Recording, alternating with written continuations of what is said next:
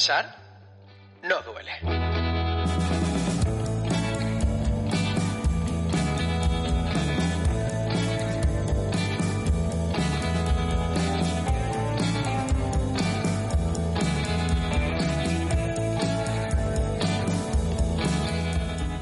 Hola, hola, mentes pensantes. ¿Qué tal? Bienvenidos de nuevo, inquietos, inquietas, al podcast de Pensar no duele.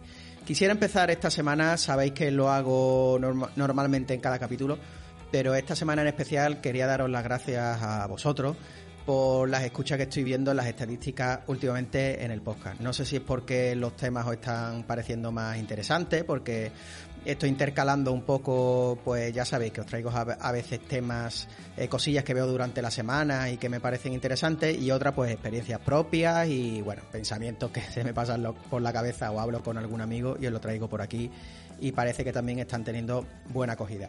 Como comento, estoy viendo los picos de la estadística con bastante más escucha.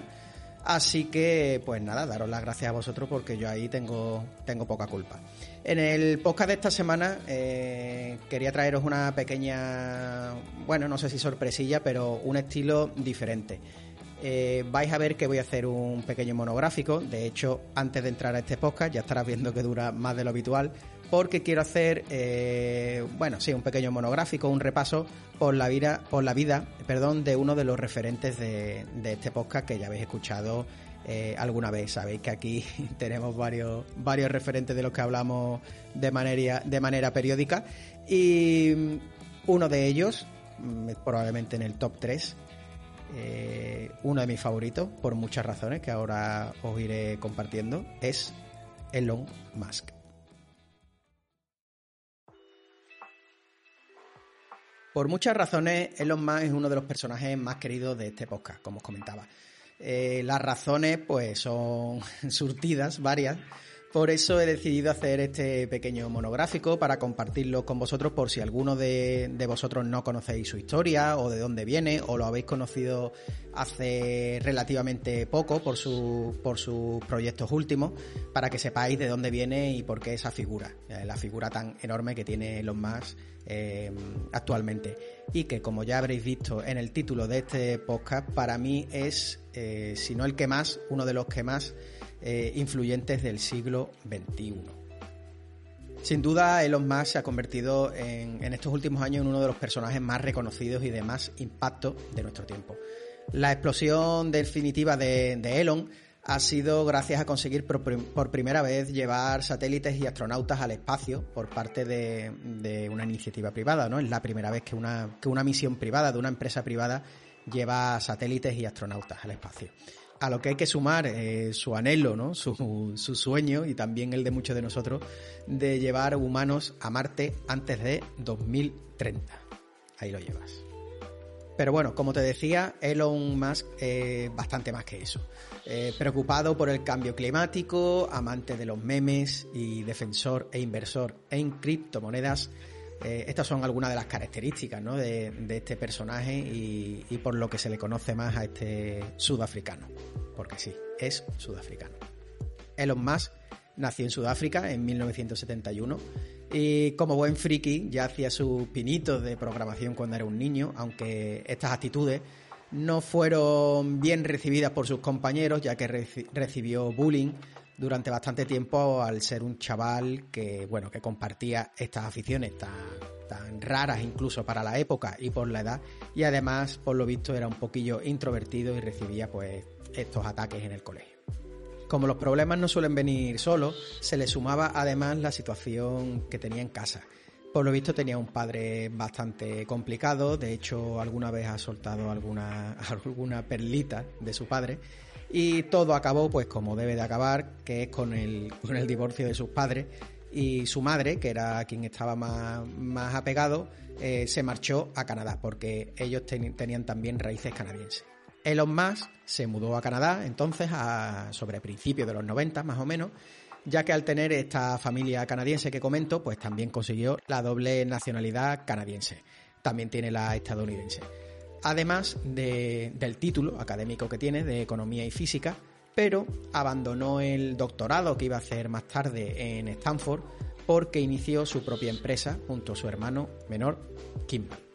Kimball y Elon fundaron una empresa que se llamaba Zip2, Zip2, que proporcionaba software de, guías locales para periódicos en Internet eh, y también incluye un, un, servicio parecido, mm, los que somos de España conocemos las páginas amarillas, pues algo, una mezcla de unas páginas amarillas, con también tenían una especie de correo electrónico gratuito, que ya sabéis, para la época, principios de los 90, pues era, era algo bastante destacable y por ello mismo empezó a tener bastante éxito entre los periódicos de Estados Unidos.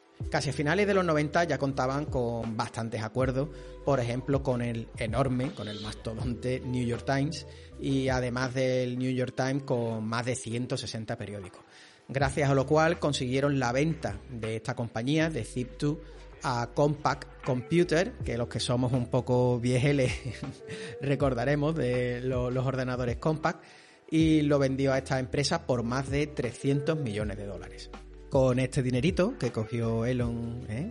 este aguinaldo que se llevó de, la venta de, Zip2, eh, empezó pues la siguiente aventura que sería X.com, que no era otra cosa que una startup financiera que hoy en día está tan en boga con las fintech, eh, siendo uno de los pioneros de los bancos por Internet y por lo tanto lidiando con multitud de problemas con regulaciones bancarias. Ya sabéis, la mezcla esta de tecnología y tanta modernito con, un, sector tan anclado en el pasado como los bancos, pues una, fue una lucha titánica que tuvo con reguladoras.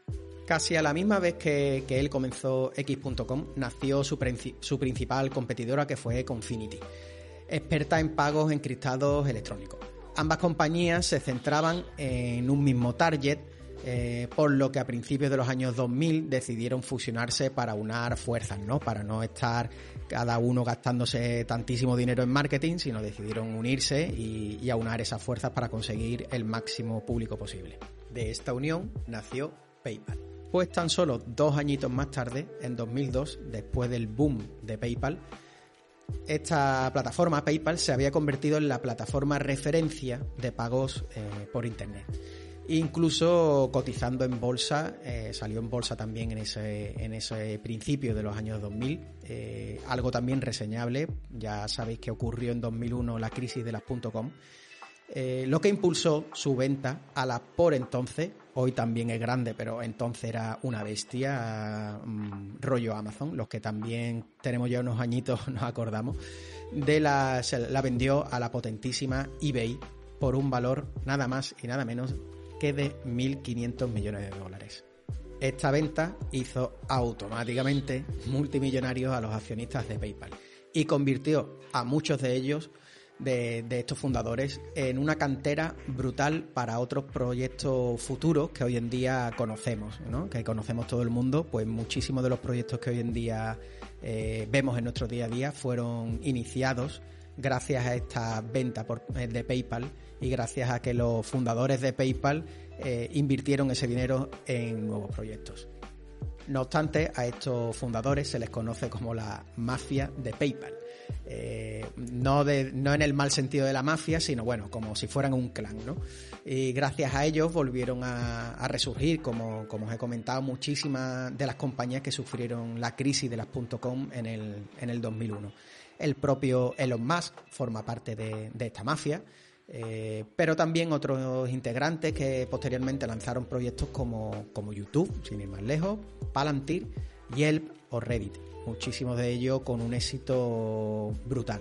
Eh, Reddit, sin ir más lejos, eh, últimamente, aunque tuvo una época un poquillo más apagada, últimamente está cogiendo una fuerza de nuevo enorme y que ahora son además inversores en proyectos con capital semilla. Ya sabéis, los, los llamados business angels que, ven proyectos y ponen dinero de su bolsillo apostando por esas pequeñas compañías. Pues gracias a, a ese dinero que consiguió de la venta de PayPal, muchísimos de estos fundadores entraron en este tipo de proyectos. Con esta nueva venta eh, brutal que, hizo Elon Musk y que además, eh, al ser uno de los máximos accionistas de, PayPal, se llevó un buen pico, eh, consiguió la liquidez necesaria para embarcarse en futuros proyectos, los cuales se centraban en resolver problemas a largo plazo de la humanidad o que Elon veía que iban a ser problemas a largo plazo y que podemos dividir en tres categorías. Una, el riesgo climático. Dos, el riesgo de la dependencia de un solo planeta. Y tres, el riesgo de la obsolescencia de la especie humana. En la categoría de, riesgo climático, las compañías que, Elon ha fundado para intentar resolver este riesgo climático son Tesla, Solar City y The Boring Company. La primera, Tesla, sin duda es la más conocida. Fabricante de, vehículos eléctricos y autónomos con tecnología pionera en conducción autónoma, siendo actualmente el fabricante de automóviles más valioso del mundo, debido a su alta capitalización, aunque todavía no se acerquen a sus competidores en cuanto a volumen de producción y ventas. Concretamente esto, esta diferencia entre la capitalización y lo que realmente vende en, su producción y venta es una lucha además que, que, yo, por ejemplo, que ando en el mundo, en el mundo de la inversión también dando vueltas, eh, es una lucha perpetua porque realmente parece que tiene las acciones de, Tesla tienen un valor como, fantasma, ¿no? Porque realmente no refleja esa capitalización y ese, y ese valor de las acciones eh, lo que vende. Pero bueno, eso es algo para, otro podcast. Esta alta capitalización eh, ha hecho convertirse a Elon, máximo accionista de la compañía Tesla, en la persona más rica del mundo, según Forbes, por delante del fundador de Amazon, Jeff Bezos. Las otras dos compañías, Solar City, se dedica a la energía solar, obviamente, y The Boring Company se dedica a la creación de túneles para conectar puntos de manera mucho más rápida y limpia sin atasco. Es un, un proyecto un poco extraño, he visto también algunos vídeos sobre, sobre este proyecto que en Los Ángeles, por ejemplo, ya tienen hecho un túnel en el que se mete como un coche Tesla y gracias a que va eh, por ese túnel sin obviamente tráfico y a una velocidad mucho más alta, pues llega de un punto a otro punto sin, sin tráfico y sin emisiones de, ningún tipo. El segundo sueño de, Elon Musk, el de resolver el problema de la dependencia de un solo planeta, también está bastante curioso. Este singular problema que plantea Elon y que creo que nadie se había planteado anteriormente, es el más extravagante de los tres, obviamente. Intentar resolver una necesidad de supervivencia humana frente a cualquier catástrofe que pudiera acecharnos, ¿no? Como humanos. Como pudiera ser la llegada de un meteorito, o la erupción de un gran volcán, o una pandemia muchísimo más letal de la que estamos viviendo ahora mismo. Su manera de buscar una solución para, para este posible problema ha sido fundar SpaceX, la primera iniciativa privada en llevar un satélite y astronautas al espacio. La particularidad de, SpaceX, por lo que es posible su financiación, eh, es por la novedosa técnica de reutilización de los cohetes de, propulsión e incluso de la cápsula, eh, que pueden llegar a reutilizar hasta 10 veces o están intentando eh, conseguir que se pueda reutilizar 10 veces. De esta manera consiguen un ahorro de casi la mitad de los costes que tendría una misión normal, algo que es clave para poder realizar misiones recurrentes como la de la puesta en escena de Starlink, que es otro proyecto de, de Elon Musk, que no sé si lo conocéis, pero consiste en desplegar más de 30.000 pequeños satélites alrededor de la Tierra que darán cobertura de Internet en cualquier parte del planeta. De hecho, os invito, hay muchas eh, aplicaciones por ahí eh, no solo para ver a lo mejor estrellas, sino para seguir este tipo de satélites. Puedes ver la estación internacional, puedes seguirlo, pero también hay una opción de ver cuando pasan por, por encima tuya, ¿no? De, noche, obviamente, eh, estos satélites de, de Starlink y es espectacular porque los primeros satélites reflejan muchísimo la luz del sol y ves pasar como si fuera un ataque ovni. Eh, hay muchos vídeos de gente reaccionando por ahí porque claro, es que es algo que no, estamos habituados y lo mismo ves pasar 25 estrellas a toda velocidad por encima de tus cabezas e incluso la gente se asusta. Se asusta tanto que, las últimas, los últimos lanzamientos de satélites han hecho que, que, estos satélites no reflejen tanto la luz porque la gente realmente se asustaba cuando veía, cuando veía eso por el cielo. Esta reutilización de los cohetes entonces está haciendo que, viajar al espacio sea cada vez más económico. Y no solo esta es una de las intenciones de Elon Musk, sino que quiere llevar la a la primera persona a Marte antes de 2030 a mí personalmente me parece una auténtica locura. Eh, además porque creo que, el viaje a, Marte supone unos dos años de, viaje para una persona llegar allí eh, en, esta, en esta misión, lo que estamos hablando entonces que si estamos en 2021 va justito de tiempo. Así que a mí personalmente me parece difícil de, llegar a, a esa cota, pero sin duda, estando Elon Musk de por medio, me creo absolutamente todo. ¿Lo conseguirá? Pues no sé, estaremos atentos. La tercera pata del proyecto vital de, Elon Musk es intentar resolver la obsolescencia programada del ser humano. Por ello, ha fundado proyectos como OpenAI, que es una compañía sin ánimo de lucro que busca el desarrollo de una inteligencia artificial amigable y evitar desarrollos perjudiciales para el ser humano. La inteligencia artificial, que he traído en otros podcast eh, por aquí, y os dejaré el enlace en las notas. Bueno, ya sabéis que suelo dejar todo el guion en las notas para que tengáis también este guion escrito por si lo queréis revisar, pero dejaré también el enlace a ese podcast donde hablé sobre inteligencia artificial y los avances brutales y que dan un miedo terrible. Y dan tanto miedo que cayendo en manos que no, o con intenciones, no en manos, en gente con intenciones un, un poquito malas, de, malo de, 007, de James Bond, eh, pues puede conseguir cosas bastante crueles. Entonces esta iniciativa sin ánimo de, lucro que, que, ha iniciado Elon Musk, lo que busca es intentar pues que el uso de esta inteligencia, inteligencia artificial sea un poquito más eso, amigable y, que sea de ayuda al ser humano y no, y no se convierta en, Terminator.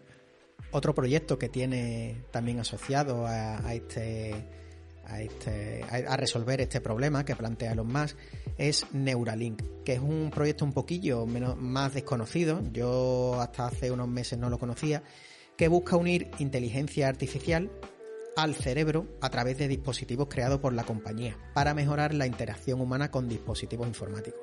Eh, estuve leyendo sobre, sobre esto y se intenta, incluso para gente que tiene algún tipo de discapacidad, eh, conseguir con, con una especie de hardware eh, llevar unas ondas al cerebro, en fin, no me quiero meter mucho por, si me está escuchando alguien que sepa del tema o, o conozcas más sobre, sobre este proyecto y no, no me quiero colar, pero mm, así de primera da un poco de susto, pero sin duda me parece un tema de ciencia ficción, así que ya veremos también qué ocurre con, con esta empresa. Bueno, estas son las compañías más conocidas de Elon Musk, aunque no son las únicas, ya que es muy prolífico en este sentido, como, como estaréis viendo, primando en muchas ocasiones incluso la necesidad de resolver el problema ¿no? que se encuentra delante frente a la capacidad económica para mantener el proyecto, algo que le ha traído muchos problemas con algunas de sus compañías, como con el proyecto Hyperloop dedicado al transporte de, trenes a través de tubos al vacío. No sé si lo habéis visto, pero las imágenes son auténticos de, año 2078. Eh, trenes que van por, por túneles estancos al vacío y gracias a ello van a una velocidad supersónica. Eh, como comento, lleva bastante tiempo estancado. De hecho, también Virgin tiene un, un, un proyecto parecido. Que se, además en España tenemos a varios referentes eh, que están desarrollando la idea y en Málaga también estaba el proyecto, lo llevaba Adif, pero eh, creo que se ha estancado un poco y están viendo ahí cómo tiran para adelante. Ya veremos también cómo se desarrolla.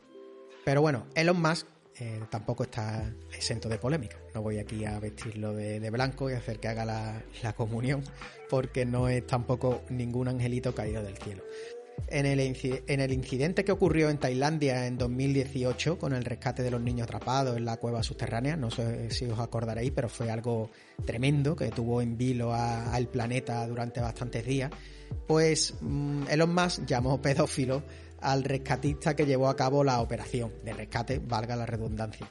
Ya que este rescatista pues ridiculizó el, eh, mini submarino que Elon cedió al gobierno tailandés para ayudar al rescate.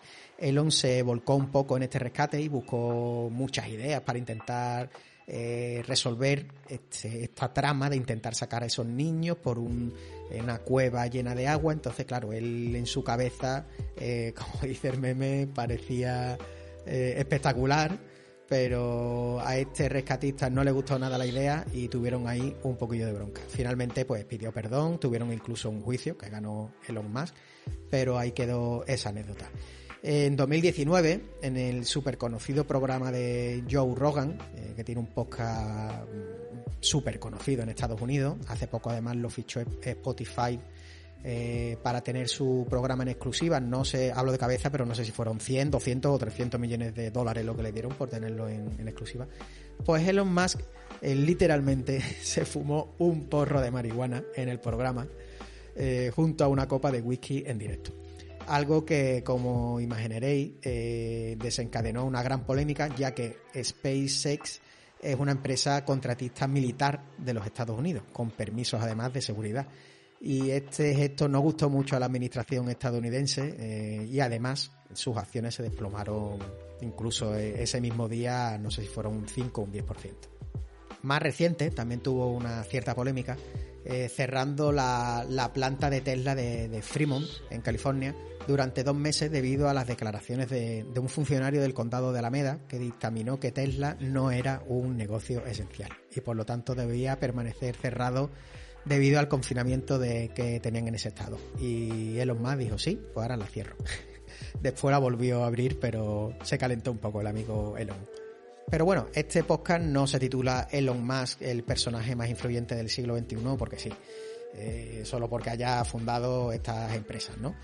Sino porque realmente es un personaje que puede cambiar corrientes de opinión e incluso inversiones con una sola declaración. Elon Musk es un tuitero hiperactivo no sé si lo seguís por Twitter, pero tuitea muchísimo. Eh, es muy conocido además por ser un amante de los memes. Os dejaré por las notas del programa también algunos de sus tweets con memes. Eh, algo que también le ha traído problemas porque algunos de los que comparte eh, pues pueden parecer algo fuera de lugar. Estamos hablando del fundador y el CEO de eh, empresas brutales que comparten memes como por ejemplo con temas tan delicados como los enfermos con coronavirus. Dejaré también por las notas del programa uno, que, uno que compartió que fue muy polémico eh, que aparecía un enfermo de, de COVID en una, en una camilla y el y al lado, pues no sé si es su marido y tal, y era, la broma es buenísima, pero claro, fuera de lugar con, con el tema del COVID, con la situación además que estaban pasando por Estados Unidos. Y por esto, por ser el rey de los memes, eh, su ejército de seguidores va más, va más allá que, por ejemplo, yo que lo sigo porque es un prolífico emprendedor, sino que también hay muchísima gente que lo sigue porque es un tío muy gracioso. Porque además, a quien no le gusta un buen meme. Eh, debido a esta gran influencia que atesora Elon Musk, es capaz de cambiar incluso la cotización de las acciones de Tesla, de su propia compañía, con un solo tuit.